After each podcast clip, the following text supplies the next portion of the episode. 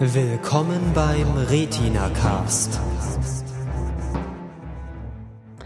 Hallo und herzlich willkommen zu einer weiteren Retina Cast Pilotenprüfung. Heute geht's um die Serie Ripper Street und mit mir hier ist der Chef. Guten Morgen. Wir machen das heute im dynamischen Duo, weil irgendwie sonst niemand Interesse an britischen Serien über London Ende des 19. Jahrhunderts hat. Aber naja, wir haben wenige äh, viktorianische Zeitalter-Fans in der Retina Cast Crew, haben wir festgestellt. Dafür bin ich einer davon und finde es etwas bestürzend, wie sehr mir diese Serie, äh, wie sehr sie meine ganzen Knöpfe, die mir so gefallen, drückt. Aber vorher ein paar Worte, von was wir eigentlich reden. Ähm, wir sprechen von der BBC-Serie Ripper Street. Es ist eine Koproduktion von BBC und BBC Amerika. Ähm, eine Drama Crime-Serie, die in Whitechapel in London um 1889 spielt, also schön viktorianisches London, ma, wie man es auch aus den Sherlock Holmes-Geschichten kennt, wenn man die Popkultur verfolgt. Es ist ja gerade so eine Zeit, die irgendwie im Moment ähm, sehr viel Interesse genießt. Und es geht um ähm, eine Gruppe Polizisten, die eben in Whitechapel, das ist so ein bisschen, das war damals so das sehr äh, so der Teil der Stadt, in den man nicht gehen möchte, ohne ermordet oder ausgeraubt zu werden, die da versuchen, Verbrechen aufzuklären, so im, in den Nachwehen der Jack the Ripper Morde, so wenn jeder Mord erstmal dem, dem Ripper dann angehängt wird, obwohl der seit sechs Monaten schon nicht mehr aktiv war. Genau, ich glaube, das zeichnet die Serie aus, dass sie eben, äh, so, obgleich der Name Ripper Street ja eigentlich ein Hinweis darauf ist und auch sicherlich ein Cash-In in gewisser Weise, wenn wir damit die Zuschauer abholen, geht es damit nicht, äh, jetzt nicht um die Morde ähm, von Jack the Ripper, zumindest nicht direkt.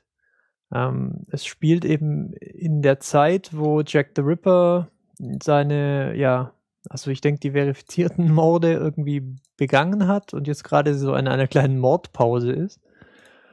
Und ähm, die Polizisten sehen sich jetzt eben diesen Zeichen gegenüber, dass wann immer was Schlimmes in diesem, in diesem Moloch London passiert, dass, äh, dass das dann immer Jack the Ripper zugeschrieben wird, der immer noch so eine Art, äh, ja, ein Gespenst ist, der irgendwie über der Stadt liegt. Und ähm, ja. in diesem Mindset findet diese Serie statt. Ja, also sie sind im Prinzip mit dem Ziel rangegangen, eine Serie darüber zu machen, wie halt London sozusagen wirklich war, Ende des 19. Jahrhunderts, nämlich extrem dreckig, extremst unmoralisch, äh, so an jeder Ecke die Prostituierten und die, die Leichen und der Dreck und die äh, Leute, die kein, keine Wohnung haben und die Bettler und dann eben besonders in Whitechapel sozusagen, um so ein bisschen von diesem wir machen jetzt so ein bisschen schöne Aufnahmen von der, von den alten Klamotten und den ganzen Leuten, wie sie in schicken Anzügen rumlaufen, hin zu, wir zeigen so ein bisschen mehr so das Leben auf der Straße.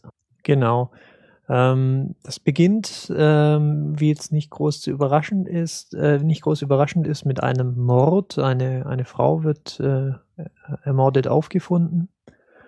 Ähm, als dann, als wir dann unseren, unseren, ähm, unseren Inspektor Detective Inspector Edmund Reed zum ersten Mal sehen. Sollten wir jetzt vielleicht gleich noch was über die Schauspieler sagen? Ja, also ihn persönlich kannte ich nicht, dafür einige andere, die da noch so rumgelaufen sind auf diesem Set. Ja, wird verkörpert von Matthew McFadden. Ähm, kennt man, wenn man irgendwie äh, großer englischer Serien-Fanatic äh, ist, äh, wahrscheinlich aus äh, Spooks ähm, ansonsten ist es für mich tatsächlich auch mehr so ein Gefühl gewesen, hm, habe ich vielleicht schon mal gesehen, aber konnte ich jetzt nicht direkt damit anfangen. Wen äh, Hörer unseres Podcasts aber vielleicht tatsächlich ähm, noch deutlicher erkannt haben, das ist sein Sidekick, äh, Detective Sergeant Bennett Drake, gespielt von Jerome Flynn.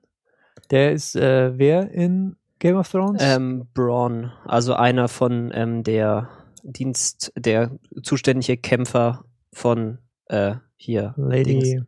Lady genau. Dings. Ja. Lady Dings. Lady Dings ist es.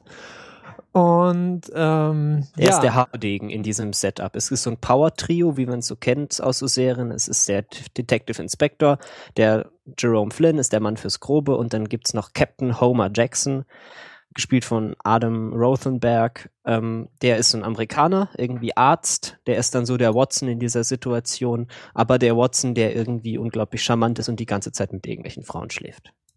Ja, Ähm, und er ist Amerikaner, was ganz interessant ist, so historisch, ähm, dass er das eben ist. Und ähm, ja, ich glaube, ich muss meinen Satz noch zu Ende bringen, den ich vor zwei Minuten angefangen hat. Also als wir unseren ähm, unseren Inspektor, den wir euch jetzt gerade zumindest mit dem verkörperten Schauspieler beschrieben haben, zum ersten Mal sehen. Er befindet sich dann an diesem, an diesem Tatort, wo, wo er dann irgendwie äh, ganz schnell die Frau auch ja wegbringen muss, äh, die, die getötete, weil sie, weil da irgendwie schon der Mob mit Mistgabeln und Fackeln äh, bereitsteht und, äh, und sich das auch mal näher anschauen möchte und so.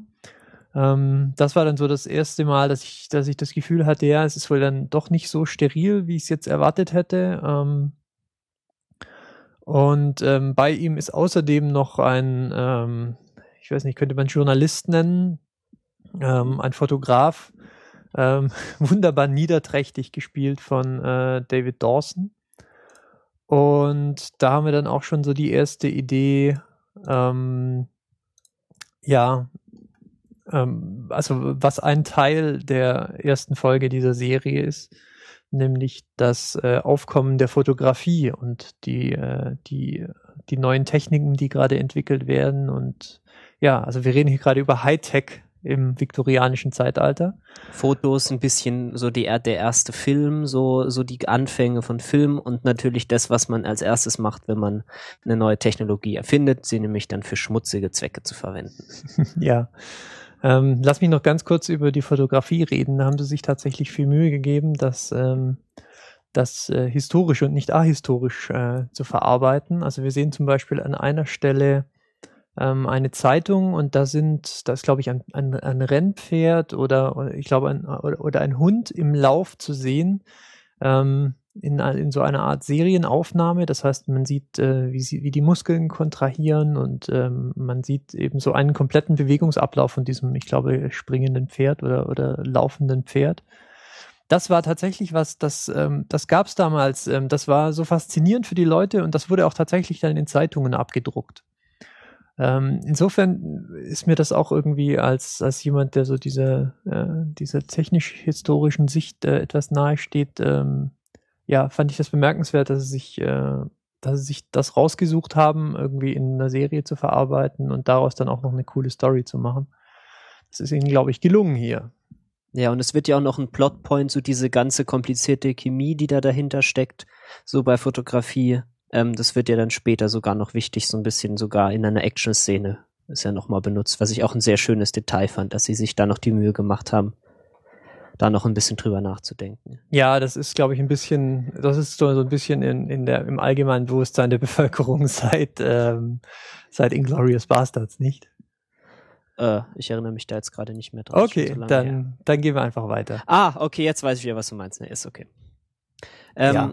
Was ich ähm, an dieser Stelle noch anmerken wollte, was, was dann auch so in einer der ersten Szenen gleich auffällt, wo er dann in diesen Tatort kommt, dass man auch so ein bisschen in dieser Serie dabei zugucken kann, wie sich so langsam moderne Polizeiarbeit durchsetzt.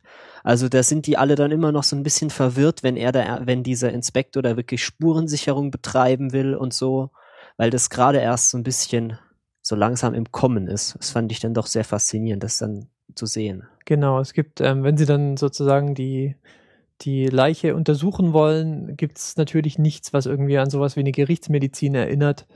Ähm, dementsprechend wird sie dann in, in irgendeine Zelle eingeschlossen. Ähm, der, der, der Schlüssel wird gut verwahrt, bis sie dann irgendwie den, den äh, einen entsprechenden Arzt aus dem Bordell geholt haben. Ja. Teil 3 des Power Trios, wie schon Teil 3 des Power Trios, richtig.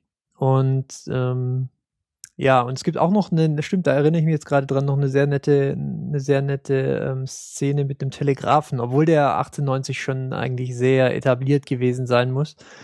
Ähm, aber da versuchen sie irgendwie ähm, was über eine weitere Frau rauszufinden und offensichtlich kann der Mitarbeiter, äh, der dafür zuständig ist, es gerade irgendwie nicht mit diesem Telegrafen äh, umgehen oder auf der anderen Gegenseite kann jemand nicht damit umgehen oder irgendwie Aber sowas. war das auch schon dieser, also die haben da ja so einen, der so zumindest halbautomatisch irgendwie arbeitet. War das da auch schon verbreitet? Oh, da fragst du mich jetzt, das müsste ich jetzt äh, nochmal nachschauen, was da höchstwahrscheinlich dann rumstand. Ähm, aber ja, also Telegraph war, sicherlich eine, eine, äh, eine Kommunikationsform, die jetzt nicht, äh, die jetzt weniger, weniger Hightech war als die Fotografie. Da muss ich an dieser Stelle ganz kurz anmerken, äh, weil es äh, ähm, so Geografie und so ein bisschen alte Signalübertragungstechnik so euer Ding ist, dann verlinke ich einfach in den Shownotes einen sehr, sehr schönen Artikel von Neil Stevenson dazu. Ähm, den kann man sich einfach mal lesen. Jetzt nur mal so ganz äh, reingeworfen. Ja, wir sind ja ein Service-Podcast, macht das ruhig. Ja. Genau. Ähm, Bordell habe ich gerade eben gesagt. Ich sag's nochmal Bordell, es ein mh, schönes. Mhm, Bordell. Ja, Bordell. Ähm, gibt uns auch schon so ein bisschen eine Idee ähm, darüber, wie berührungsangstfrei die Serie äh, mit so Themen umgeht. Pornografie, ähm, Perversion äh, in der allgemeinsten und besondersten Form, wie man sie sich vorstellen kann. Und zwar auch klassenübergreifend, ne? Ja. Also für viktorianische Serie, ja. Ähm, klassenübergreifende Perversion, es kommt äh, BDSM in allen, in allen, ähm, in allen Spielarten vor, die man sich vorstellen kann, bis hin zu einer ja, Steigerung ad infinitum, ähm, die ihr dann selber herausfinden dürft, ähm, wenn ihr euch die Serie mal anschaut. Und Ja, also es ähm, ist das hat mir halt gut gefallen, weil es ähm, eigentlich mehr ein, ein, mehr ein viktorianisches Sittenbild manchmal äh, hat, ähm, als jetzt irgendwie ein klassisches Whodunit, wie man es ja von Krimis irgendwie kennt. Wer war der Mörder und wie, wie kommt der Kommissar möglichst schnell und verlustfrei äh, an diese Informationen?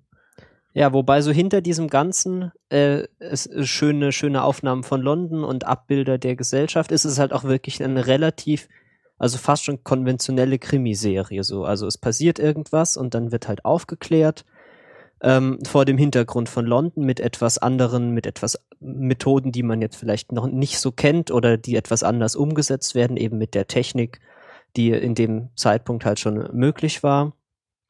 Ähm, ja, oder? Aber das ich glaub- ist doch eine ganz gute Beschreibung so. Ja, ich glaube, dass die Kulisse mindestens so stark ist wie die, wie die Story. Und normalerweise würde ich, die- würde ich das einer Serie wahrscheinlich ankreiden, wenn sie einen versucht, irgendwie mit, äh, mit Eye-Candy zu überschütten. Hier funktioniert das halt deshalb sehr gut, weil es einfach so exzellent äh, eingebettet ist in den Plot. Ähm, Und es ist halt auch wirklich eine faszinierende Kulisse. Also so das London des späten 19. und frühesten 20. Jahrhunderts ist auch wirklich was, was sehr, sehr Spannendes, weil das war einfach die Metropole, da war halt alles. Da ist alles passiert, was man sich so vorstellen kann. Natürlich auch die eher unangenehmen Sachen.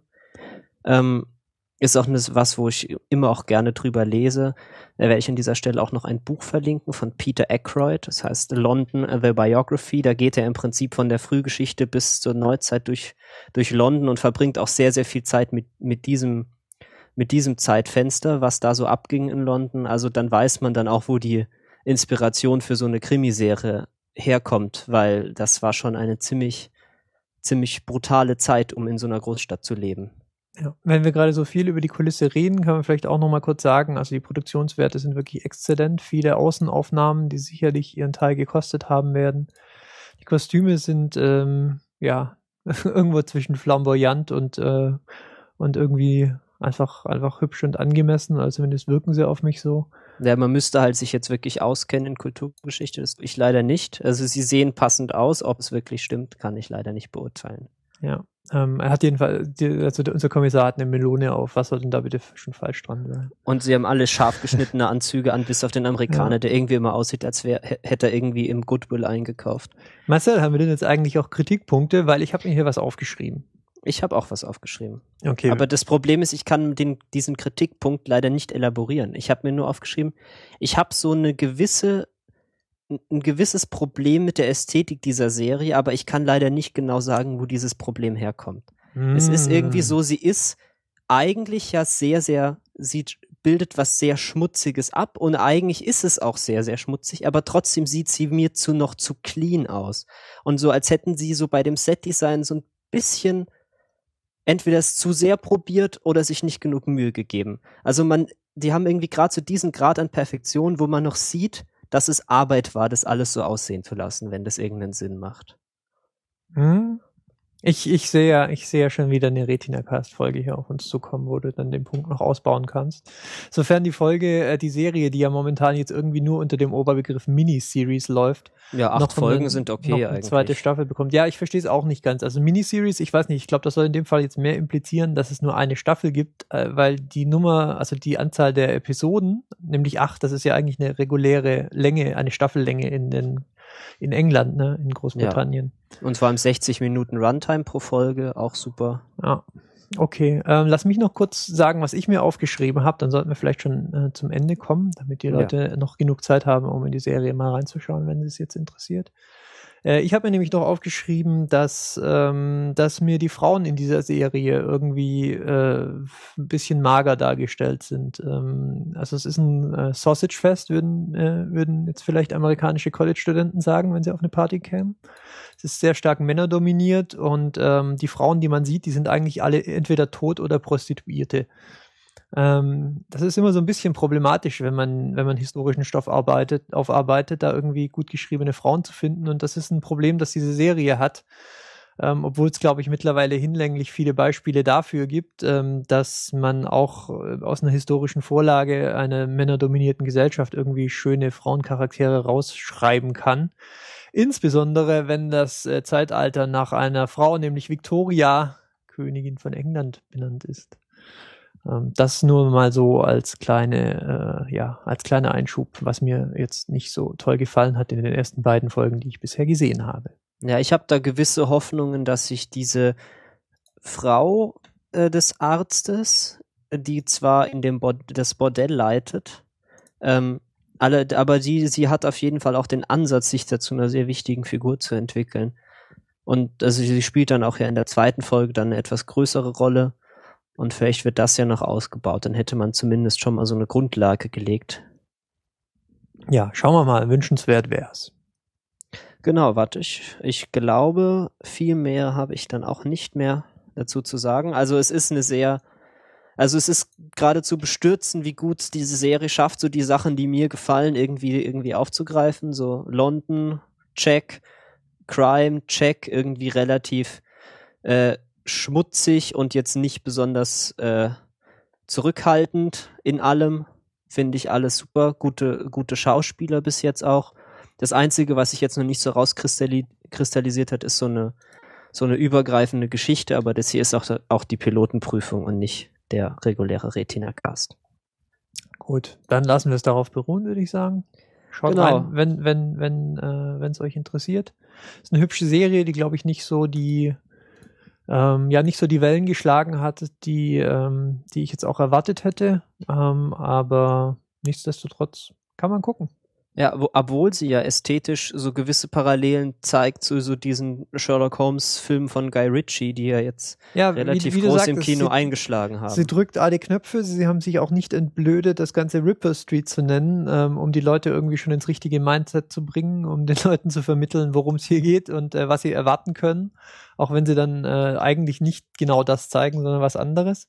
Aber ja, bisher noch nicht, noch nicht der große Erfolg, zumindest nicht international. Ja, wobei 7,9 Millionen Zuschauer jetzt auch nicht wenig war. Für nein, nein, nicht, nicht wenig, aber eben auch jetzt nicht, also zum Beispiel nicht der Netz-Backlash, wie den es bei Sherlock einfach gab der mir jetzt nee. dann sofort halt eingefallen ist, wo dann, äh, ja, wo man Schwierigkeiten hatte, irgendwie mal kurz die Twitter-Timeline zu öffnen, ohne dass, ohne dass einem da das, das Wort Sherlock entgegenflog. Das ist jetzt halt noch nicht passiert, aber naja.